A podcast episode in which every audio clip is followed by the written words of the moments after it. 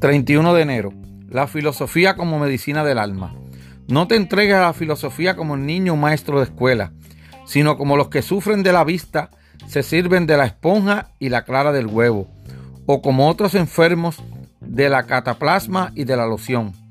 De esta forma, no alertarás de una forzada obediencia a la razón, antes bien sentirás holgura en adherirte a sus dictámenes. Marco Aurelio. Cuanto más ocupados estamos, cuanto más trabajamos, aprendemos y leemos, más nos distraemos.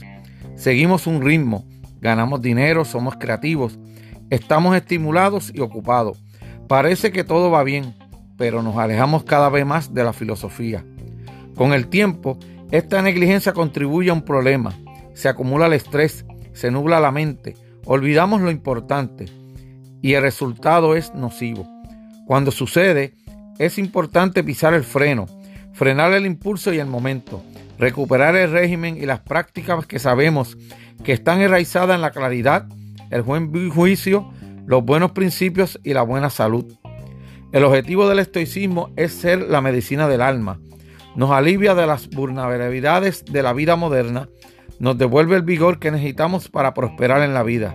Recurre a él y permita que surta efecto.